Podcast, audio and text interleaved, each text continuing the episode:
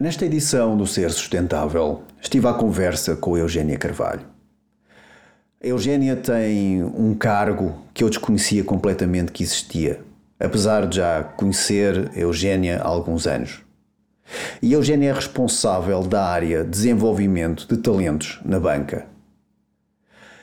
O que a Eugénia faz essencialmente, reduzindo esta definição, é trazer mais qualidade para a vida dos colaboradores, neste caso do banco onde ela trabalha. A nossa interação com o mundo é essencialmente mais ou menos bem sucedida da forma como comunicamos com ele e interpretamos os seus sinais. Neste processo de descoberta ou de comunicação com o mundo, é necessário uh, cada vez mais linguagens que nos possam ajudar a estar e a comunicar desta forma, de uma forma o mais eficiente possível. O que a Eugênia faz é, de, é a introdução de linguagens, algumas milenares, uh, no local onde trabalha. E estou-me a referir ao Qigong, à meditação, uh, a formas mais nutritivas e menos violentas de comunicação e também uh, a formas de, de alimentação que podem, de certa maneira, suportar a vitalidade de quem trabalha nestas instituições. O stress é, sem dúvida, uma das causas que, que leva um, a esta introdução de linguagens, mas há outras, porque todos na nossa vida o stress passa muitas vezes por ser um ponto uh, entre outros que, uh, quando temos conhecimento destas linguagens nos ajuda, pelo menos, a fazer escolhas mais conscientes. Nesta conversa com a Eugénia, falamos sobre aquilo que a motiva, como é que começou a sua carreira e ouvimos falar alguém com extrema paixão pelo aquilo que faz, especialmente em desenvolver e em criar uma qualidade maior nas pessoas que trabalham com ela. Se existem soluções rápidas para, para o stress, para a insônia, para a ansiedade, uh, também existem outras, outras soluções e são estas que a Eugênia propõe. Soluções, como eu disse há pouco, milenares, soluções que levam à descoberta destas linguagens e também de nós mesmos passo a passo. Independentemente se trabalhamos num banco, se temos uma família numerosa para cuidar, se estamos em estado de stress profundo devido a, um trauma também que está latente nas nossas vidas. Esta conversa também deixou eh, aqui a vontade da Eugênia de trazer uma ponte entre a vida e o trabalho, em que a qualidade da vida, sem dúvida, vai melhorar a qualidade do trabalho e uma melhor qualidade de trabalho vai ajudar-nos a ter um prazer maior e uma felicidade maior em abraçar os desafios que a vida, para além do trabalho, nos trazem. Ficamos assim com a Eugénia Carvalho. Olá, Eugénia. Antes de mais, muito obrigado por estares aqui hoje nestas conversas do ser sustentável. E, e olha, hum, eu, eu gostaria de começar e, e, na conversa antes que nós estávamos a ter, antes de, antes de começarmos a gravar, uh, tu estavas-me a falar sobre o, o, teu cargo.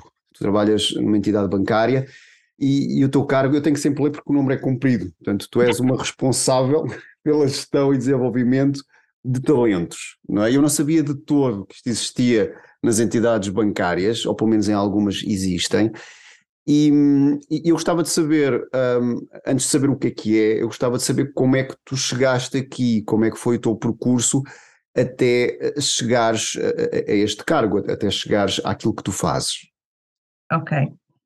Então é assim, a, a, minha carreira é isso, em termos de chegar a esta função. Como é que eu chego a esta função? Como é que sim? É, sim, exatamente. É que eu chego à função. Como é que eu chego à função? Portanto, eu, eu trabalhei, uh, eu, eu formei-me em psicologia na altura da formação. Depois eu entro na, na, na banca, num, num banco, numa, na área de recursos humanos, onde me mantive durante 30 anos e, portanto, agora neste momento também estou noutra instituição, mas também continuo uh, realmente na área de recursos humanos. E, efetivamente, as áreas de recursos humanos, e ao longo destes anos todos de carreira, permitiram-me, efetivamente, lidar sempre com as pessoas. Pronto, esse é o tema principal. A minha, a minha atividade principal é a relação com pessoas. E, efetivamente, nas várias funções que tive ao longo da carreira, um, fui, fui de alguma forma, uh, lá está, resolvendo ou tentando de alguma forma estar próxima de uma série de decisões que muitas vezes, por exemplo, a nível da liderança é tomada relativamente a colaboradores. E, e portanto, nós acabamos por ficar muito próximos daquilo que são um, as, as, dificuldades que muitas vezes a liderança tem de tomar decisão, de, de gerir pessoas, de lidar com as pessoas, porque todas as pessoas são diferentes, todas as pessoas têm defeitos e, e, e coisas boas, e depois às vezes não, acaba por haver dificuldades nessa gestão.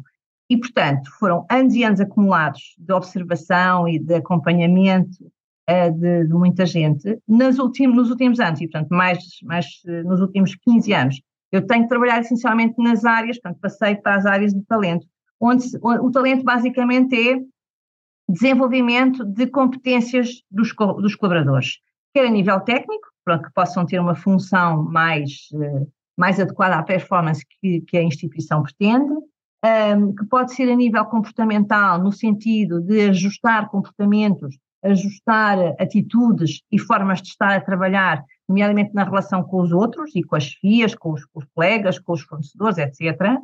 E depois também uh, começou a saltar muito em, em pronto, com uma dinâmica bastante forte a questão do well-being, do, do, estar bem, da, do equilíbrio pessoal, uh, de, de, lá está, a ligação inclusivamente ao equilíbrio uh, vida pessoal, vida profissional, e, e, realmente em todos estes anos ao longo, ao longo da minha carreira, me fui apercebendo que efetivamente nas instituições bancárias os níveis de stress e de ansiedade são muito elevados há uma exigência muito grande por parte da, da empresa, seja qual for, no sentido da concretização de objetivos comerciais, portanto, de venda. Há uma exigência muito grande que, ao mesmo tempo que fazem esses objetivos comerciais, têm que cumprir uma série de requisitos, de regularidades, etc., e que tratam, trazem muitas vezes muita, muita pressão. E, portanto, um colaborador da banca, hoje e, e portanto, nos últimos anos, realmente passa por níveis de stress muito elevados. Eu não sei como é que são nas outras instituições, eu falo da banca porque é, é a atividade que eu, que eu conheço. E foi muito por aí que realmente eh, comecei a procurar eh, arranjar formas, nomeadamente quando fiquei com as áreas da formação e desenvolvimento, comecei a arranjar eh, formas externas eh, à banca, no sentido de poder dotar os colaboradores de ferramentas que lhes permitissem gerir as questões de stress.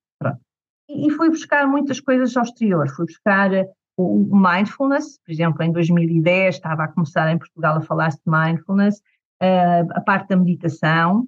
Depois surge o Qigong, que é muito engraçado porque efetivamente nessa altura eu pelo menos não o conhecia e portanto acho que foi bastante revelador e começou também, portanto, e começámos a integrar assim uma série de práticas dentro, dentro da instituição, com muito boa receptividade, porque as pessoas viram nessas práticas e nessas ferramentas a forma que, que tinham para poder lidar com toda, todas essas situações, às vezes difíceis de ultrapassar no dia a dia de trabalho. Okay? Não se respondi. Respondeste, respondeste, respondeste muito bem. E, estava a pensar o que é que é. Estavas a, a dizer há pouco que uh, começaste em 2010 com o Mindfulness, ainda estava a começar. Uh, portanto, tu trouxeste, foste uma pioneira, basicamente, não é? E, e, e, o, e, e, o que é que tu sentiste ou quais foram os desafios que tu encontraste em chegar a, a, a entidades a, uma entidade em que pronto, é uma entidade bancária, há, uma certa estrutura, há, um certo, há, há, uma certa identidade, não é? E que eventualmente uh, existe esta possibilidade de incluir estas práticas. Uh, houve desafios nesse processo? Oh, Lourenço, é assim, eu tive muita sorte nesse processo todo, porque uh, como estava há muitos anos, há muitos anos mesmo na, na, na empresa, as pessoas conheciam-me bem e, e tive sempre carta verde. Foi uma coisa muito interessante. Eu lembro-me que um dos nossos formadores de mindfulness, a determinada altura, contou-me que uma pessoa na sala lhe perguntou de repente assim: Olha, desculpem lá, mas vocês acham, você acha que lá em cima na administração sabem o que é que se faz nesta sala? Coisas deste estilo, mais até dos participantes. E depois até foi uma pessoa que ficou super agradecida de ter feito aquela formação e aquilo fez, fez diferença realmente. Mas na altura, esta questão de níveis de stress muito elevados, necessidade de trazer algum equilíbrio à vida das pessoas, nomeadamente em termos daquilo que é um contexto laboral, porque se, nós isto acaba por ser também uma versão um bocadinho egoísta. Se eu tenho uma pessoa equilibrada, se eu tenho uma pessoa bem, na sua totalidade, também trabalha melhor.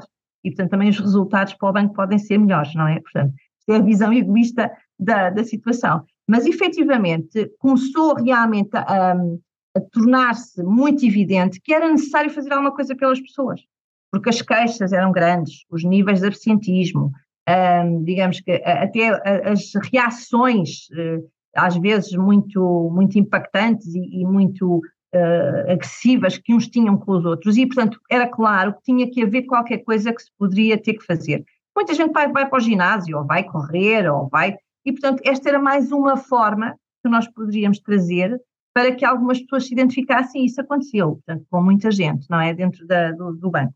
E, portanto, uh, digamos que eu, eu confesso que não encontrei uma resistência clara uh, aos programas. Eu explicava o que é que ia acontecer, eu sempre também procurei que houvesse, um, portanto, que os formadores, que as pessoas que pudessem estar a trabalhar connosco fossem pessoas credíveis e que de alguma forma tivessem uh, o cuidado de saber bastante bem daquilo que estavam a falar, de estudar, de saberem o que é que tinham estudado efetivamente, de ter inclusivamente uh, investigado muito para que cada coisa que eles dissessem cá em, à frente das pessoas tivesse um suporte científico, ou se não científico, pelo menos um estudo que realmente provasse que aquilo poderia realmente ser daquela forma.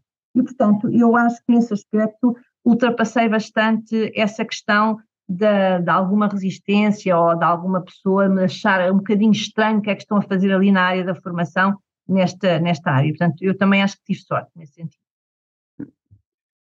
E, e, e realmente hoje em dia há, há, estas, estas práticas todas e, como tu dizes, e, muito bem, há, há, digamos que eu, eu lembro-me sempre deste exemplo, imagina alguém que está numa reunião decisiva e está com uma dor nas costas, porque não, não se está a, mover de forma um, não se está a, a, mover de forma nutritiva ou, ou, ou está em hipoglicemia e, e, é quase a hora do almoço e tem que discutir ali uma percentagem e, e, eu acho que realmente hoje em dia começa a haver essa consciência que, que, que é muito interessante, que é os empregados, os, os colaboradores têm que estar bem, é? o colaborador bem vai basicamente ser uma mais-valia para a instituição. Não é? E, e... E, e, se em 2010, por exemplo, mais ou menos foi quando eu comecei a trazer estas coisas, tudo isto era uma surpresa e, e, as pessoas achavam um bocadinho estranho como é que o banco se está a preocupar em trazer estas coisas para dentro, para, que, para além da satisfação que poderiam ter de ir a uma ação de formação destas e gostarem e começarem a praticar inclusivamente depois, muitos deles, com, com, com toda a prática normal cotidiana que depois passaram a ter. Mas um, hoje em dia, e ainda hoje discuti numa reunião uh, no banco onde estou, com um formador que também estou a educar para uma outra área, que inclusivamente as pessoas hoje já estão muito mais despertas. E realmente, a nível de, de, dos corredores do banco, hoje quando se fala em níveis de glicémia, hoje quando se fala, lá está, das dores ou da, da ergonomia ou de como é, que, como é que está o estado emocional, as pessoas já, já ressoa e algumas pessoas também já leram algumas coisas, já estão por dentro, já começam a ter realmente uh, mais, já estão mais à vontade para falar nisto. Em 2010 era, dif era diferente, as pessoas não, não estavam, trabalho é trabalho, casa é casa, e portanto essa parte era completamente dividida, portanto não havia, não havia aqui uma, não havia uma, uma versão holística do eu, não é? Portanto era um bocado uh, espartilhado. É isso que eu estou a dizer. Sim, e, e, e, neste processo, tu, tu, falaste uma coisa há pouco que é, uh, houve pessoas que continuaram, uh, tu, tu tens uma ideia da, de, das pessoas que depois, ok, há, há uma, uma, ação de formação ou a apresentação de uma prática e, e depois a, a, tua instituição disponibiliza essa prática ou depois as pessoas continuam se estiverem interessadas fora dessa mesma instituição? Sim. Houve várias questões. É assim, neste tipo de práticas não, não, não serve dar o, o one shot Portanto, normalmente são formações prolongadas. Por exemplo, o, primeiro curso de Mindfulness que nós fizemos tinha nove semanas, ok? E efetivamente, durante nove semanas, uma hora, hora e meia, em que realmente as pessoas tinham exatamente aquele trabalho, de forma efetivamente a consolidar e a pessoa perceber como é que aquilo ressoa dentro de si e para que possa exatamente continuar. porque a ideia não é dar-lhes nota de uma coisa que existe e depois as pessoas ficarem na mesma ao final daquele tempo de formação. Porque muitas vezes o que acontece nesses, nessas formações muito intensas e, e, portanto, de um dia ou de dois dias, realmente as pessoas ficam abismadas com o mundo que se está a abrir, mas depois não sabem o que fazer a seguir, porque não tiveram tempo de, vamos lá ver, de, de se embrenharem e de começarem a treinar e daquilo passar efetivamente a ser uma rotina, pronto, e, e não voltarem à rotina anterior. E por isso, estas ferramentas, estas, estas formações são sempre dadas com algum tempo e, portanto, poucos pequeninos, pequeninos passos quase, em pouco tempo em cada, em cada, cada vez, para que as pessoas possam efetivamente integrar. O que aconteceu ali depois foi, a determinada altura e depois dos cursos terminarem, nós não podemos estar sempre dependentes de um formador, não é? Portanto, até porque em termos de orçamento isto não é, não é, não é obviamente possível. Depois nós, nós próprios na área, de, na área de talento e na área da formação, tínhamos efetivamente esse trabalho de reunir essas pessoas periodicamente para continuarmos a fazer sessões de meditação, por exemplo. E então uh, chegámos exatamente a ter grupos de meditação uh, durante algum tempo, uh, sei lá, uma série de anos seguidos, em que nós reuníamos, por exemplo, à, à, hora do almoço, porque às vezes não se conseguia logo de manhã ou ao final da tarde é mais complicado. E a hora do almoço a pessoa está ali no banco, portanto almoça qualquer coisa e tem ali 40 minutos para poder efetivamente baixar a energia, não é? Baixar o stress antes de voltar, antes de voltar para o stress, pronto, para a situação que causou o stress. Mas efetivamente isso foi realmente prolongado por, por bastante tempo. E a minha opinião é que estas coisas, para terem resultado, têm que ser assim. Porque de outra forma pode ser só efetivamente um rasgo de uau, isto existe, mas depois as pessoas não sabem fazer. Ou seja, no dia seguinte fica tudo igual. Uh, e não pode ser. Isso não pode ser. Sim, há, há, pouco, há pouco nós falávamos eh, eh, também ainda em off, estávamos a falar que realmente as, as coisas, existe stress, não é? o, o stress é inevitável e, e, e efetivamente o, o, eu penso que sempre houve stress, não é? mas, mas basicamente o stress hoje é, é, é grande, não é? Uhum. Uh, e, e, é, e, não se consegue diminuir, não é? Esse stress, porque é, é, são, são muitas, lá, são muitas uh, fações, não é? Basicamente stress. E ele é preciso, Lourenço, o stress é preciso, porque senão também não, fazemos, não nos faz agir, não é? O stress em determinados níveis é uhum. aquilo que é o motor que nos faz fazer as coisas e entregar, não é? E entregar trabalho e dar-nos até, inclusive, depois no final, satisfação de ter feito um trabalho belíssimo e reconhecido por todos, não é? O problema é quando nós aumentamos esse stress para níveis elevados e estamos sempre nesse nível elevado, não é? Portanto, não há não há de alguma forma um retorno a uma posição, a uma postura mais tranquila, é isso. Sim, e, e, também, como continuávamos, agora tu referiste isso, portanto, existe esse, esse stress, que pode ser o stress construtivo ou, ou, positivo, mas realmente, ok, não vamos mexer no stress, mas vamos mudar a forma como nós vemos. Exatamente, como lido com ele. O que, é, o que é que eu posso fazer para que, eh, não conseguindo sair destes níveis, um, como é que eu posso reagir, como é que eu posso lidar, como é que eu posso ter uma forma de controlar, não é? E como é que eu me posso sentir melhor independentemente desse stress existir. Um, é basicamente isso. Portanto, é, é mesmo dar ferramenta à pessoa que para uns, como, como digo, pode ser correr, os outros pode ser dar uns murros num saco, não é? Portanto, aqueles, aqueles exercícios mais agressivos, outros pode ser mindfulness, ou Qigong, ou Tai Chi, ou, ou o que for, não é? Portanto, cada um depois procurará a sua forma melhor, mas é, é importante realmente dar, dar a conhecer às pessoas as variadíssimas formas uh, que, que, podem efetivamente ajudá-los no, no, seu dia a dia. E eu tive muitos, muitos testemunhos, por acaso é pena hoje não ter um registro desses testemunhos, mas tive muitos testemunhos efetivamente que a vida das pessoas ficou completamente diferente. Hum. Sim, eu estava-me a lembrar, há um, há, um, há um documentário que até está disponível na, nas redes sociais e, e nos, nos, canais de vídeo, chama-se Doing Time, Doing Vipassana, que, que é basicamente a introdução da meditação numa prisão na, na Índia. Okay. E, e, é um documentário, é, é, pequeno, são 40 minutos, uh, mas é uma prisão com 10 mil uh, reclusos. Aquele sistema não se pode mudar, não é? Portanto, é uma coisa pois. brutal na Índia, não é? Uh, uh, e é uma prisão de alta segurança. E, e, basicamente foi isso. Eles pegaram e colocaram a meditação. Aquela estrutura não se pode mudar, mas pode-se mudar a mente das pessoas que lá estão Exatamente. para poder ser para, para lidar, lidar com tudo, não é? Para poderem existir, coexistir também de uma forma mais pacífica, não é? Porque estando uhum. nós bem, o resto à nossa volta também muda, não é? Claro, claro, basicamente é isso. Sim. E, e, tu, uh, em, relação às. Ok, as pessoas faziam realmente a, a, este tipo de formações, há pessoas que continuaram, e, e, tu tens testemunhos, realmente, como disseste, um, e, e, as pessoas que eventualmente faziam estas formações eram apenas colaboradores uh, mais. Uh, pronto, colaboradores. Havia colaboradores de topo, colaboradores uh, de menos topo, se assim se pode dizer. Sim. Tu tinhas Sim, vários vários segmentos. Os vários níveis de organização. Tinha Sim. todas as pessoas envolvidas. Uh, os vários níveis de. Só não me lembro de ter tido nenhum administrador, acho eu. Mas à partida tinha muitos diretivos, portanto, pessoas que são primeiras, segundas linhas. Uhum. Aliás, nós inclusive depois até criámos cursos específicos para esses. Um, e depois tínhamos todos os colaboradores, mesmo a nível da parte comercial, da área comercial, que são normalmente aqueles que têm mais dificuldade, porque estão nos balcões, não é? Os balcões estão abertos ao público, Uh, portanto, para uma pessoa sair a informação, o balcão fica sempre com menos uma pessoa naqueles dias, portanto é sempre mais complicado. E, e na altura não, nem havia online. Eu, nos últimos dois anos, por exemplo, temos feito muita coisa destas já mesmo online, uh, o que realmente tem sido também muito diferente. Mas, mas era, era gente de, todo, de todos os níveis hierárquicos da, do, do banco, neste caso.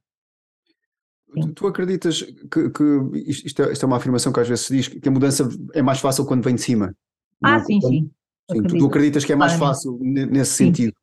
Sim, porque, por exemplo, imagina, quando nós queremos mudar alguns hábitos ou algumas, algumas formas de fazer as coisas ao nível dos colaboradores, ao nível flat do, da organização, eles vão sempre depender de uma chefia que lhes vai dar autorização ou não para fazer as coisas.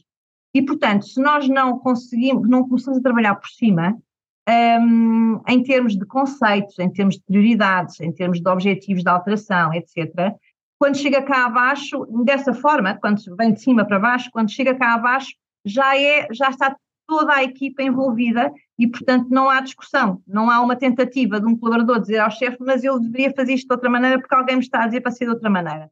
E isto é em todas as áreas de formação, da, neste caso o banco, mas eu acho que nas organizações totais, que é, efetivamente, se nós queremos uma mudança, tem que começar por cima, porque depois é por cima que, aceitando, vão eles próprios ser agentes de mudança ao mesmo tempo que a formação está a ser feita, não é? E vão permitir que as pessoas efetivamente alterem uh, os seus comportamentos, os seus conhecimentos e, portanto, é um todo uh, em mudança constante. De baixo para cima pode ser feito, leva muito mais tempo, leva, tem um desgaste muito maior, eu acho, na minha opinião. Sim, eu estava-me a lembrar dos anos 50 na China, quando o Qigong teve assim um boom, não é? Até se chama-se mesmo a febre do Qigong, em que a partir daí, pronto, na China eh, foi o que foi, a nível que começou realmente de cima, foi alguém que tinha um problema digestivo, não é? Que tirou um mês de férias no, no topo do governo e, e, quando voltou, passado um mês, estava bem. As pessoas perguntaram: o que é que estás a fazer? Ah, eu estou a fazer isto, estes movimentos. Tinha um tio que faz umas coisas e a partir daí foi uma bomba, não é? E, e, apesar de já haver pessoas que faziam há, há, milhares de anos este tipo de práticas, não é? Mas foi, se calhar, em, em, em poucos anos, não é? Que ele atingiu uma dimensão brutal porque realmente começou de cima, não é? E, e, eu, tenho, eu, tenho, um exemplo, oh, oh, oh, Lourenço, lembro-me perfeitamente do, do Paulo Pereira da Silva, que é o CEO da Renova, que uma vez estava a dizer uma coisa que eu achei espetacular. Ele, ele como CEO, estava nos Estados Unidos a assistir a, a um daqueles uh, espetáculos do Circo Soleil, e eles tinham umas faixas pretas uh, lá no circo, pronto, e ele de repente lembrou-se, ah, papel higiênico preto. E ele depois dizia assim, mas se tivesse sido um colaborador qualquer aqui da minha organização, se calhar não, tinha, não se tinha feito papel higiênico preto e de outras cores. Porque quando eu cheguei dos Estados Unidos e disse, vou fazer, vamos fazer papel higiênico preto, a gente olhou para mim, tipo, também está doido, mas fizeram porque ele era o CEO. E era o que ele dizia, o que se perdia, não é? Portanto, de alguma forma, em termos de criatividade, mas também lá está, em termos de mudança, se fosse um colaborador qualquer, o, o, operador da máquina, que se lembrasse de papel higiênico preto, os outros diziam assim: opá, és parvo, ok, vai, mas é trabalhar, faz qualquer coisa de jeito. E efetivamente não tinha sido a revolução que a própria Renova conseguiu a nível internacional, não é? Pronto. Isto lá está, por aí também, como digo, é muito mais fácil.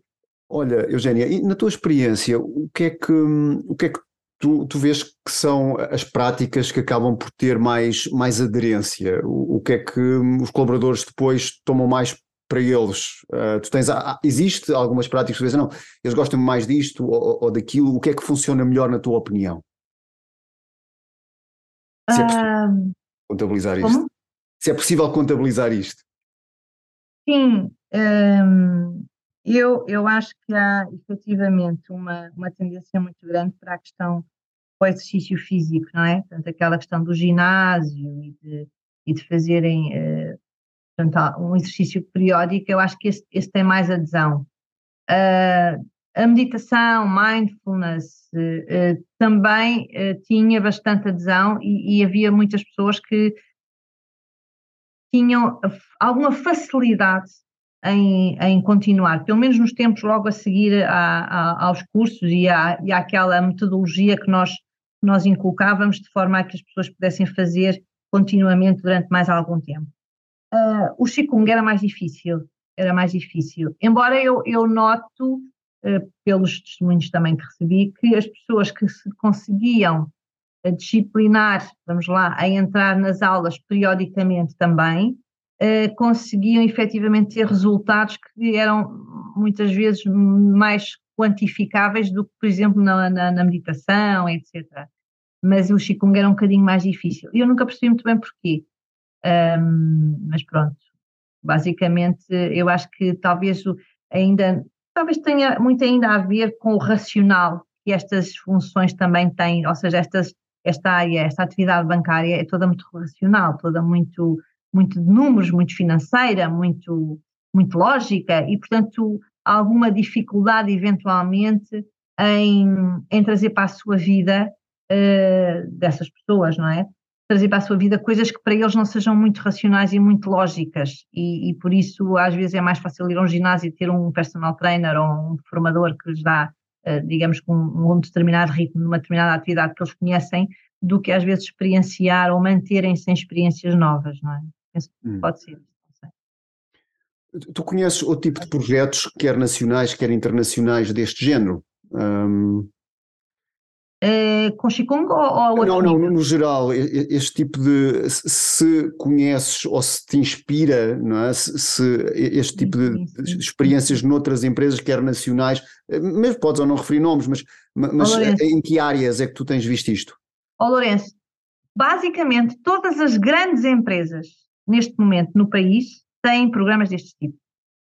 Uhum. Basicamente.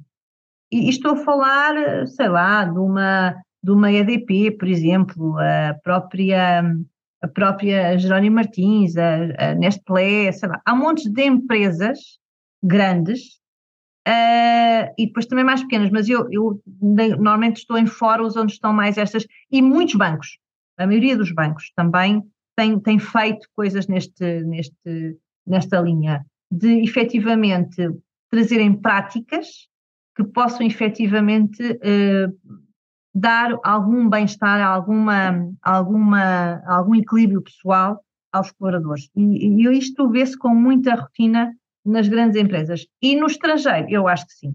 No grupo onde eu estava, também internacional, sabia que isso existia também claramente, e, e portanto, mas eu acredito que efetivamente, e, e vejo em algumas circunstâncias, não tenho talvez contacto tão facilmente como tenho aqui com os programas em si, mas basicamente hoje em dia já há programas deste na, maioria das, das, empresas grandes.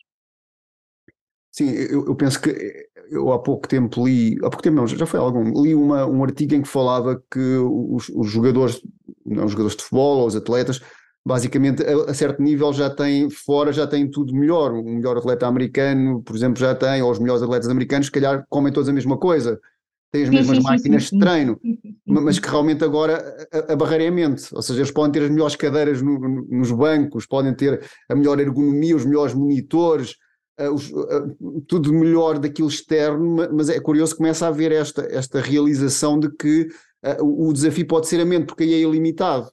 É? Uhum, é? uhum, uhum. Sim, e, e, neste, e neste caso destas, deste, destas atividades assim um bocadinho diferentes na, nos, nos, nos vários setores de atividade, também há, há, tem havido muita, muito estímulo e essencialmente é, há muitos prémios hoje em dia, há muitos rankings de qual é a empresa melhor para se trabalhar, qual é a empresa onde se é mais feliz, onde, ou seja, todas estas, todas estas formas de, de alguma forma provocar as empresas para que as pessoas se sintam melhor a trabalhar, lá está, acabam por trazer a necessidade de, então, o que é que vamos trazer a estes colaboradores que os possa ajudar a, esse, a chegar a esse equilíbrio? E, portanto, procuram externamente esses, esses, essas, eh, pronto, essas práticas.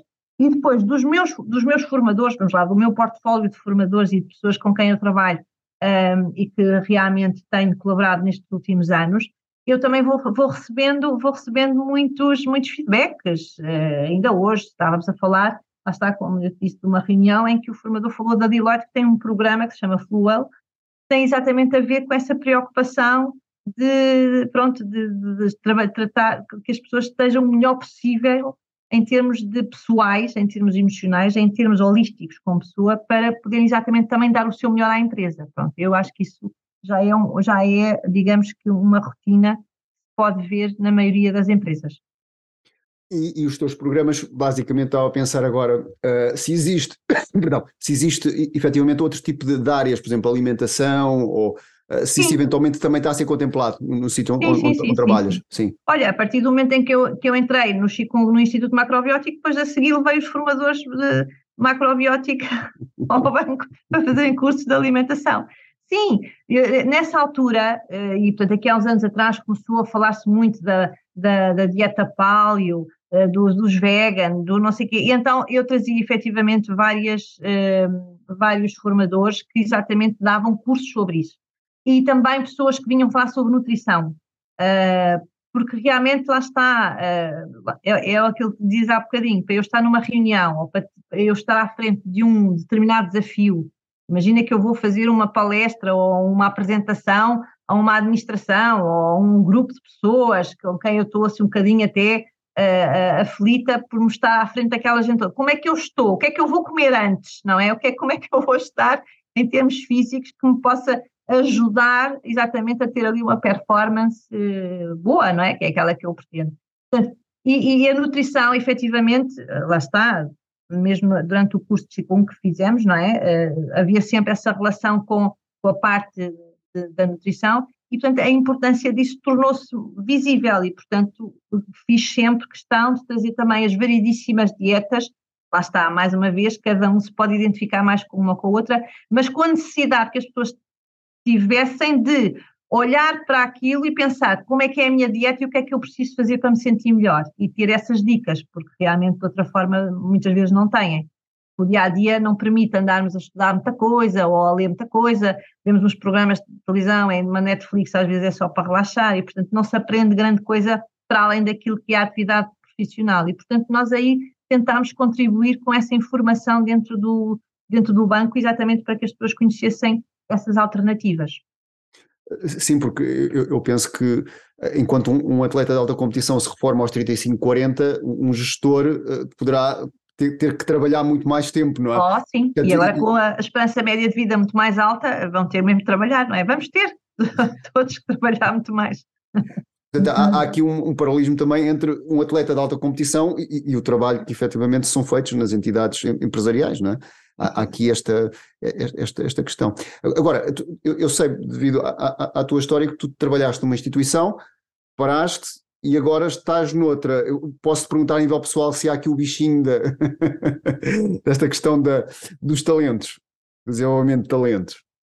É, sim, eu, eu parei a atividade e depois naquele ano em que estive parada pensei assim, o que é que eu vou fazer? Porque eu estava muito mais muito habituada ao meio corporativo e efetivamente para mim era muito mais fácil estar dentro de uma empresa a trabalhar do que propriamente ser consultora. Eu eventualmente ainda pensei nessas questões, ainda fiz alguns trabalhos de consultoria, mas depois, quando tive o convite para integrar outra vez uma outra instituição bancária, que foi uma curiosidade engraçada, eu fui muito feliz, não estava de maneira nenhuma a sério do convite, e, e, acabei por fazer isso, uh, realmente sinto pronto, senti que tinha, que era, vamos lá ver, era um mar que eu, que eu, que eu dominava, pronto, e, e de certa forma uh, também havia aquela, aquela questão de que eu, eu tinha uma experiência tão grande numa série de tantas coisas relativamente à área de recursos humanos, que era uma pena também eu deitar isto tudo fora. E, e, neste momento, por exemplo, onde eu estou, tenho uma equipa muitíssimo boa, de, de, gente muito mais nova, obviamente, e portanto estão também numa fase ainda de aprendizagem, e tem sido para mim um, um gosto imenso poder-lhes dar exatamente o, o, o conhecimento, passar-lhes o conhecimento e a experiência que eu tenho, forma realmente colaborar na, na, no crescimento delas e, na, e na, no desenvolvimento delas. E, portanto, tem sido um bocadinho esse o legado que eu tenho deixado agora aqui nesta, nesta empresa, embora eu continuo a, penso que vou continuar a trabalhar ainda mais durante alguns anos por ali. Mas sim, realmente, e depois é assim, o talento é definitivamente a área melhor é de, de, recursos humanos. As outras áreas, efetivamente, são necessárias, como em, todo, como em todas as empresas, as áreas são necessárias. O talento, para além de necessário, é muito divertido porque é onde nós podemos fazer efetivamente uh, coisas muito diferentes, impactar muito na vida das pessoas e, e, na, e na, carreira de cada uma delas, porque efetivamente connosco uh, podem efetivamente, uh, de alguma forma, alavancar competências e poder exatamente crescer para, para, outras, para outras vidas, para outras vidas profissionais, para, para outras funções. Portanto, é, é, é muito, muito, muito enriquecedor participar numa coisa destas. Hum. Mas existem todos os bancos, Lourenço. As grandes empresas existem, Sim. de talento existem, porque, vamos lá ver, quando se fala em talento, fala-se de formação, portanto, na parte toda das academias de formação que existem nas empresas, e nomeadamente as grandes todas têm. Fala-se, por exemplo, de Empower Branding e Talent Acquisition, ou seja, a aquisição de talento novo e também o desenvolvimento daquilo que é a marca dentro da, da casa, e depois também a parte de, de, talento propriamente dito, em que se trabalha carreiras, avaliação de desempenho, mapeamento de, de competências, portanto há, é uma, uma, área muito, muito, muito rica e, e muito gira, pronto. Estamos sempre a pensar no futuro, não é? No crescimento desta gente toda para a frente. Nunca estamos preocupados com o ano que passou, isso só para dar números, para justificar aquilo que pedimos a seguir mas realmente é muito focado naquilo que é o desenvolvimento e o crescimento da, das pessoas e da empresa. É? Isso é, é, é, muito bom. Hum, sim. Sim, e, e também é quase como, uh, imagina, às vezes estava a ouvir um estudo, estava a ler sobre um estudo também que, que as crianças uh, 14 anos, têm todas problemas de dores nas costas, etc., por aí além. E estava a pensar que, ok, estas crianças vão ser CEOs, vão ser presidentes de, de, de países, se calhar, vão ser pessoas que vão estar, e, e, se já estão neste estado aos 14 anos, como é que vão estar aos 30 ou aos 40? E, e realmente. Se calhar, se calhar não chegam lá por isso. Ou, ou se calhar já não chegam lá por isso, não é? Mas, mas, mas tu tens essa possibilidade, pessoas que calhar que entram na empresa, desenvolver o talento e quem sabe um dia vão ser CEOs de, de, dessa empresa que de outra maneira se calhar não seriam, porque não conseguiam gerir o stress ou a ansiedade, não é? Sim, é, pronto, do, do ponto daquelas pessoas que desde a altura em que eu comecei a trabalhar estas matérias até agora, já vi muita gente crescer, efetivamente. Não, não sei se é especificamente por isso, mas que pode ter ajudado, pode, eu acredito que sim. Uh, e realmente foram 30 e tal anos de trabalho já, portanto eu já vi muito, eu, eu lembro-me de, de, pessoas que eu admiti para estagiários e que hoje são primeiras linhas dos bancos, portanto eu, isso é também muito interessante perceber, sim. Sim, que, que vai mudando. Tu, como é que, como é que tu vês, e, e uma pergunta, eu sei que não, não, não há uma pergunta certa, mas mas certeza que há empresas neste momento que estão ali no borderline, que não são grandes instituições, são, são mais pequenas, Tu tens algum tipo de princípios que consegues delinear que, que pudesses dar como motivação ou como uh, a empresas que estão naquela vai, não vai, temos aqui um budget um bocadinho maior, vamos investir no, em uma frota nova de carros ou em programas de mindfulness? Uh, percebes? Aquelas empresas que estão. Estás-te a rir. Uh, se efetivamente. O que é que tu dirias uma empresa está ali no borderline? Uh, a que princípios é que tu achas que podem ser interessantes passar para aquelas empresas que, que estão a pensar se vai ou não vai. eu acho que é, é importante nessas essas empresas que nunca fizeram nenhuma coisa deste tipo experimentarem, fazerem, por exemplo, grupos piloto. E, e isso foi talvez a forma mais, eh, digamos que, portanto, mais fácil de, de começar a integrar estes temas, foi exatamente arranjar aquilo que eu dizia, um grupo de conforto, um grupo que nos permita efetivamente reunir numa sala, sem compromissos, mas em que efetivamente eles passem por uma primeira edição de um programa qualquer desses.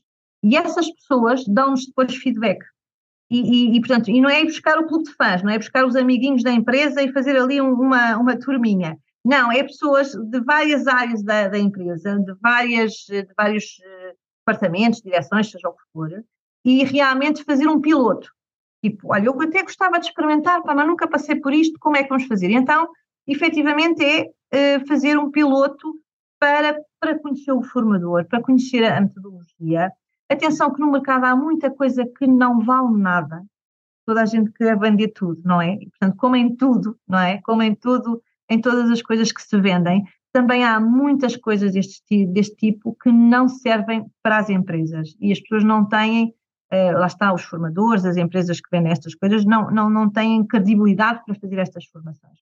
E, e às vezes, muitas vezes também as, as empresas não sabendo escolher acabam por serem enganadas, não é enganadas, mas são de alguma forma, eh, pronto, acabam por avançar por um processo que depois até pode não resultar, mas foi porque muitas vezes a pessoa que realmente foi escolhida para fazer esta formação podia não ser talvez a pessoa mais credível e a melhor para, para fazer essa informação. Tem que se ter cuidado na seleção, tem que se perceber, tem que se tentar perceber a profundidade uh, do, a profundidade de conhecimento daquela pessoa que vai estar a dirigir esse, esse, esse curso, por exemplo, conhecer muito bem o currículo, conhecer, eu, por exemplo, quando começo a fazer, quando integro novos, novos conceitos ou novas formações, eu que quero sempre conhecer os formadores e conhecer o, histórico deles, o que é que eles aprenderam, o que é que estudaram, como é que fizeram, como é que chegaram até ali, efetivamente para que eu possa ter a certeza de que é aquela pessoa quem eu posso entregar as minhas pessoas, não é? É um pouco assim. E, portanto, eu diria que muito cuidado nesta questão da, da escolha da pessoa que realmente vai poder estar à frente desse, desse tema, fazer um piloto. O piloto em que nós participamos, nós, as pessoas que vamos decidir sobre a continuidade ou não desses, desses, desses cursos. Porque isso é fundamental para passarmos também por todo o processo, conhecermos bem a, a, aquela, aquela metodologia, aquela atividade, porque nós próprios depois somos vendedores internamente da empresa, na empresa, daquela, daquele curso, não é? Portanto, nós temos que falar com conhecimento de causa quando vamos dizer a um CEO, a um diretor, ou um administrador, seja o que for, olha, mas esta formação assim, assim, assim, é para se fazer porque estas pessoas vão, vão aprender desta maneira, vai poder, e poder responder às dúvidas de um diretor que ainda pode ser muito mais cético, não é? Portanto, claramente para mim tem estas duas questões, o cuidado na seleção do formador, fazer um piloto, e depois devagarinho as coisas, as coisas depois fazem-se, porque depois atrás daquela formação começa-se a, a, a disseminar na empresa, depois começam, começam a surgir outros temas, até o próprio formador que tenha, esteja lá, fala de outros temas e nós podemos ir buscar outras, outras coisas. Lá está, a nutrição foi uma delas. Eu começo com mind, falo assim não sei o quê, mas depois começam a dizer, pô, mas então a importância da, de, da alimentação não é disto tudo. Ok, então vamos lá, nutrição, procurar formação uh, nestas matérias. Portanto, eu acho que, e não ter pressa, porque as coisas fazem-se com, com, com, o tempo, não é? E, e tem que ser ponderado, sobretudo no início, tem que ser ponderado, tem que ser bem medido, tem que se perceber efetivamente e tem que se ouvir depois a instituição, se as pessoas estão a gostar, se não estão a gostar, o que é que preferiam, etc. Isso é muito importante. Uhum. Eu acho que delineaste aqui eh, alguns processos importantes, mas especialmente esta ideia do, do experimentar, não é? de ser as, as, próprias pessoas primeiro também que estão a, a, a querer, eh, efetivamente, como tu, não é? Serias uma pessoa que iria primeiro para lá a, experimentar no corpo para poderes falar de forma não só de mente, mas também de vivência. E fiz isso com todas, porque de outra forma depois eu também não tinha, não tinha, pronto, forma de conhecer profundamente aquilo que estava a defender, não é? Uh, como responsável da área, pronto, portanto eu tinha que obviamente passar por todas. Por acaso é curioso, e vou-te contar o, o episódio, é quando, como é que entrou o Qigong no banco e, e eu, eu, estava a fazer um, precisava de uma formação para gestores de empresas, que são gestores que realmente têm clientes empresas, e, e muitos desses gestores, muitos, a maioria, e deveriam ser quase todos, ou todos pelo menos, que deve, devem estar muito no contacto com o cliente no exterior, não estarem no, no balcão ou, no, na, ou na, digamos, na direção comercial de empresas, mas estarem muito dentro, no, irem ter com o cliente e visitar o cliente. E sobretudo nos mais novos, aquelas pessoas que estão mais, mais inexperientes, há ali uma, uma, uma certa dor de barriga de entrar na empresa, falar com o CEO ou com o CFO, ou é, seja o que for. E, e, quando eu estava a, delinear a formação com, com a consultora na altura que estava a, portanto, a fazer esse, essa proposta, ela diz-me assim, Eugênia, já, já pensou fazermos qualquer coisa para relaxar esse, essa gente, essas pessoas, fazemos assim qualquer coisa, uma hora ou duas horas de relaxamento. Eu olhei para ela e fiquei assim a achar estranho, assim, agora relaxamento às tuas empresas. Dizia, mas o que é que é isso? E ela então dizia, ah, mas é que há umas técnicas de relaxamento, de respiração, uns exercícios físicos, etc, etc. E eu achei aquilo espantoso. Pronto, e diferenciador, obviamente, claro. E disse, pá, vamos entrar já nisso. Traga-me lá o formador, não sei o quê e tal. E então, é quando vem o formador, e efetivamente esse, esse formador fez a diferença, porque esse curso correu lindamente, pronto, lá está, ele tinha ali uma, acho que era uma tarde, ou umas 3, 4 horas, com o grupo de formandos, em que exatamente trabalhava essencialmente movimentos de respiração e não sei o quê, de relaxamento, tá, tá, tá, e introduzia já muito o Qigong. E foi nessa altura que eu, falando com esse formador, começo a perceber efetivamente que há, que há uma atividade pronto, que, já, eu já sabia, já conhecia, mas não, não aplicada numa coisa que, que era real para mim, não é? Que era ali, o estudo de empresas. E a partir daí, realmente, começamos a fazer, lá está, uns pilotos. Então, agora vamos experimentar isso. Então, traga, vamos, vamos experimentar agora fazer aí umas sessões, eu arranjo aqui um grupo e não sei o quê. E foi a partir daí que realmente, uh, por exemplo, o Chico conseguiu entrar no, no, no banco, não é?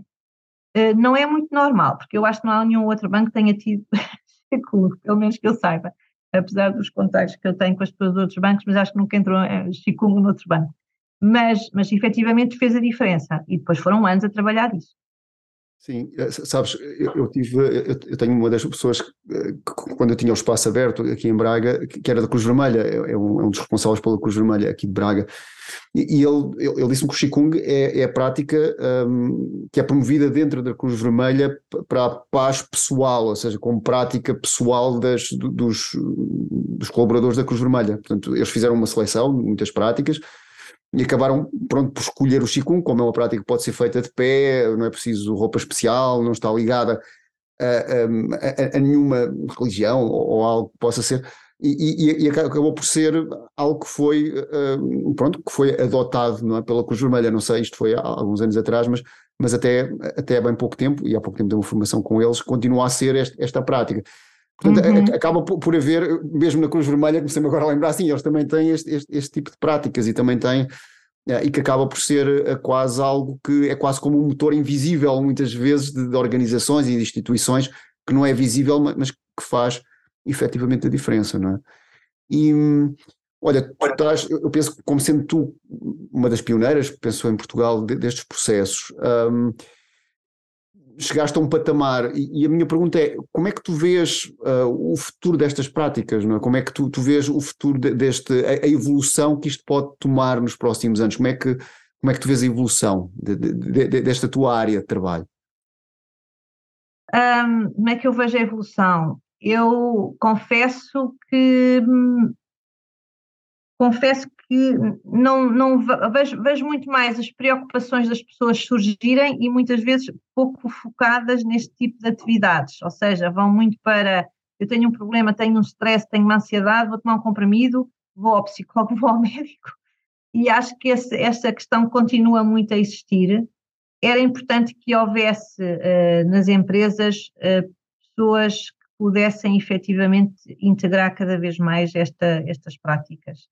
Embora eu, não, não, não, não vejo isto de uma forma muito otimista. Eu até sou bastante positiva e otimista, mas eu sinceramente acho que não, não, tenho, não tenho tido sinais de que eh, nas empresas efetivamente estas práticas eh, sejam de alguma forma empoladas. Eu acho que as empresas que vão continuar, que estão a trabalhar vão continuar, sim, eu acho que sim. E, por exemplo, no, no meu caso, eu inclusivamente estou há menos tempo, há muito pouco tempo nesta empresa, neste banco onde estou, e efetivamente estou em crescendo, portanto estou a trazer coisas novas e portanto todos, este é o segundo ano em que estou, segundo, terceiro ano já, e, e, e estou já realmente a implementar coisas novas e as pessoas estão com alguma uh, sofreguidão a passar por elas e a querer ir e a estar e, e Agora, nas restantes empresas e nos restantes bancos eu, eu acho que realmente hum, não sei se nós vamos conseguir ter aqui uma, uma expressão deste tipo de atividades muito, muito maior do que nos últimos tempos, efetivamente. Talvez por falta ou de divulgação ou de. Porque é, aquilo que dizes é verdade, as coisas não são visíveis cá fora. E também não tem que ser, não é? Porque nós temos que as fazer genuinamente. Só que o problema de não serem ditas cá fora, depois não são conhecidas e não são divulgadas e depois não, não há uma disseminação como se calhar gostaríamos que, que existisse. Porque todas as pessoas que trabalham em empresas deveriam poder ter acesso a este tipo de informação e a este tipo de, de atividade para poderem trabalhar melhor e viver melhor, porque trabalhando melhor, vivem melhor em todas as circunstâncias, não é? Portanto, isso era, era muito importante. Mas confesso que, em termos do futuro, não vejo que haja aqui uma, um crescimento muito significativo, pelo menos nos próximos, nos próximos tempos. Agora, do meu lado, eu vou continuar a trabalhar nisto, portanto, não há dúvida. portanto, isso do meu lado, pelo menos, acho que sim, que isso vai, vou, vai crescer, mas não, não, sei se nos outros, nos outros lados isso vai acontecer. Sim, porque tu tens, e, e realmente revelaste uma questão muito importante, que é, existem as soluções a, a longo prazo e, e, e, a curto prazo, não é? E que uh, um comprimido pode resolver efetivamente a curto prazo, não é? Claro. E, e, uma solução do mindfulness, se calhar, requer 10 minutos por dia, pelo menos, ou 5, ou às vezes mais, mas requer ali um investimento, uma paragem de 5 minutos ou de 10 minutos por dia, pelo menos para, para eventualmente começar, e, e poderá demorar a, eh, a, algum tempo, que demora o tempo que tem demorado, depende com as pessoas, e, e não existe tempo neste tipo de práticas. Nem, e é mais fácil tomar um comprimido, é mais fácil, é, é mais fácil tomar uma caixa de comprimidos, duas caixas de comprimidos para a da costas, da costas, da de cabeça, seja o que for, não é?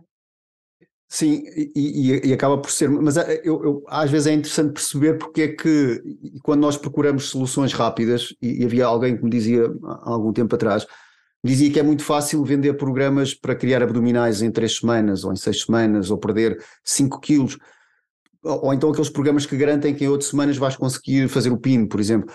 Porque geralmente quem adota esse tipo de programas são pessoas que têm pouca energia. É? Uhum. É? então querem uma solução em que não seja preciso pensar muito. Ok, tem o programa para fazer abdominais, eh, X, X, tal, tal, rotina. Amanhã, outra vez. Amanhã. Isso também é um comprimido, no meu ponto de vista. Percebes? Em que eu faço as coisas sem pensar uh, muito sobre o que estou a fazer. E, e, que muitas vezes há também, e há bocadinho falaste no stress, há muitas vezes também latente nas instituições também falta de energia e a procura de soluções rápidas. Não é? E Sim. o que tu fazes realmente é, é, é, é um bocado reverter, tentar perceber como é que se consegue fazer algo uh, para criar mais energia também, não é? Uhum, uhum. Sim, sim, sim. Uh, nós, nós, vivemos, nós vivemos num contexto do imediato, não é? Portanto, nós queremos aquecer uma sopa, mete-se no micro-ondas num minuto. Nós queremos uh, comprar uns sapatos, vamos ali e compramos no instante. Portanto, é tudo muito imediato. E, portanto, essa questão de, de lá está, na saúde é igual. Eu, eu vou ao dentista, ele arranca-me o dente e eu fico resolvido. Quer dizer, há sempre tudo muito, muito com um resultado quase imediato. Nós carregamos nos botões todos e as coisas funcionam. E, portanto, estar a pedir a alguém que está habituado efetivamente a essa questão do imediato, que esteja anos a trabalhar determinada, determinada metodologia, é preciso uma força de vontade e uma energia, lá está, muito grande para que essa pessoa consiga fazer isso e ultrapassar esta questão do, do imediato, eu acho e tu consegues ir um bocadinho mais além e pensar em, em isto, isto, é uma pergunta também, com curiosidade da minha parte, se consegues ir para além de criar, de, de, apresentar essas soluções, criar modelos que permitissem eh, basicamente criar essa energia para as pessoas, uh, entendes? Não apresentar só o mindfulness, mas o que é que faz a pessoa ir? É estar mais disponível e curiosa. O que é que faz ser, estar mais curiosa? É ter mais energia. Então, o que é que se pode fazer para que a pessoa possa poupar energia, para ter mais energia, para fazer algo que requer mais energia. Isto é quase parece um, um, um troca, um troca línguas, não é? Não sei se entendi muito bem, mas, mas eu acho que eu acho que para já aquilo que tem resultado é a curiosidade das pessoas. Uhum. Uh, e, de, e, depois lá está, o manter, o manter depois é, muito envolvido, também há muito envolvimento nosso, que nós estamos continuamente a chamar, não é? Portanto, e, e de, alguma forma um, a lembrar, olha, não se esqueçam, não sei o quê. E às vezes as pessoas dizem, ah, afinal, olha, Eugênia, estive a fazer com não sei quantas semanas, olha, agora estou com uma dor de cabeça. Ah, então, e há quanto tempo é que deixou de fazer o dor de cabeça, ou de costas, é mais de costas, etc. Então, mas há quanto tempo? Ah, mas agora já não tenho feito chico. Então, pois está a ver. E pronto, o que é que não faz? Quer dizer, temos que andar sempre muito nesta, nesta, nesta, no lembrar, no lembrar, no, no estar sempre próximo e insistir com as pessoas para que mantenham porque há muito poucas, eu conheço nesta, deste tipo, deste, neste conjunto de pessoas que trabalharam comigo estes anos todos, eu conheço muito poucas que ainda hoje conseguiram manter essas práticas e que são se calhar 6, 7, 8 anos nisto. Muito poucas, porque de alguma forma um, foram abandonando. E, e, às vezes é engraçado, porque quando alguém me diz, ah, Eugênia, estou com uma dor, uh, qualquer coisa nas costas e, e eu digo, olha a rotação da anca, coisas simples, olha a rotação da anca, não sei o quê, tá, tá, tá, fazer isto de manhã, fazer à noite e tal, e vai e depois passado uns dias, ai, continuo com a dona, até ah, tem feito a rotação da anca.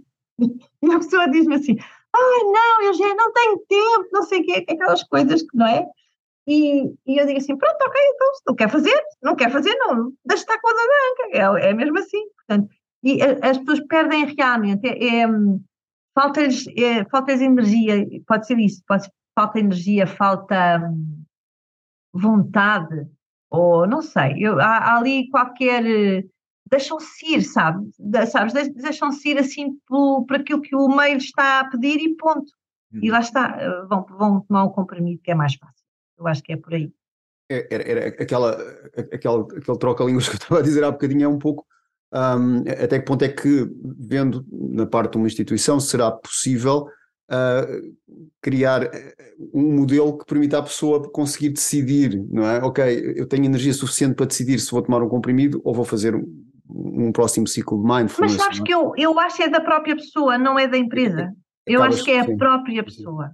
Okay. Que, que não tem a energia suficiente ou não tem a força de vontade suficiente. Também porque são coisas que não dão logo resultados automáticos, não é? Uh, levam tempo e, e, é preciso realmente investir. Um, e, portanto, às vezes é, é, eu acho que é difícil por isso, porque realmente as pessoas têm uh, dificuldade em, em, em, em, meter na sua rotina coisas que lhes tirem esses 10 minutos, um quarto de hora, 20 minutos, meia hora, 40 minutos, seja o que for. É, eu estava a pensar mais, por exemplo, imagina eh, como uma empresa, por exemplo, como uma, como uma Google, não é? Porque tem aquela questão em que as pessoas podem escolher um ritmo de trabalho mais leve e isso acaba por haver mais, uh, havendo menos carga, por exemplo, imagina, ah, havendo menos ah, carga, ah, vai haver é mais energia para eu poder investir mas em isso mim. não é possível, não. E na banca não é possível. hoje em dia, não, é não é possível. Não é possível. Não é possível porque as empresas as empresas vivem de resultados e, portanto, e, e os resultados são ilimita ilimitados, mesmo que estipules um orçamento, um orçamento ou um objetivo para, para aquele ano, mas estás sempre a querer que ele suba. Portanto, é, portanto, a exigência e a pressão e o estar em cima, tipo, está bem, as pessoas têm que estar sempre a correr. E, e muitas vezes há reestruturações e, e é como mudar um, um, comboio que vai em alta velocidade, mas tem que mudar as rodas e muda-se tudo e, e não para. E, e, e, realmente, o, o, vamos lá ver, as linhas não vão, não, não se chega a nenhum ponto, porque aquilo é sempre a andar para, para o infinito. Portanto, isso não vai ser possível, eu acho. Uhum. Uma Google, pronto, se calhar lá está, tem, tem outras condições para fazer as coisas, mas aqui não há, aqui quer dizer, na, no meio empresarial não, não é comum. Não é comum. Eu, eu, por acaso falava com, com, outra pessoa aqui numa entrevista há algum tempo atrás que, que, nós falávamos que realmente as empresas não têm a questão da sazonalidade, não é? Há, há o inverno, há a primavera e, e, há esta tendência das empresas a querem estar sempre no verão, querem estar sempre é? no movimento primavera-verão e, e, evitar o inverno e, e o outono, não é? Uh, sim, mas sim, era, era, e, e há essa tendência, não é? E mudar as rodas do comboio em andamento, isso é, é, é um excelente exemplo daquilo que é realmente não se pode sim, parar. Sim, sim. E o, o, comboio continua em alta velocidade e tudo a mudar e tudo a mexer e tudo não sei o quê e pronto, e vai, e vai andando e, e a atingir normalmente resultados altos. Olha, um, a tua entrevista acabou por trazer aqui bastantes coisas e, e e, e, quase no fim desta conversa eu queria te perguntar se tu se tu tens algum queres deixar alguma mensagem dentro deste tipo colegas teus ou empresas que eram já, já deixaste há bocadinho os princípios mas se tu queres deixar alguma mensagem no final uh, sobre esta questão da sustentabilidade pessoal e da tua experiência queres partilhar com quem está a ouvir?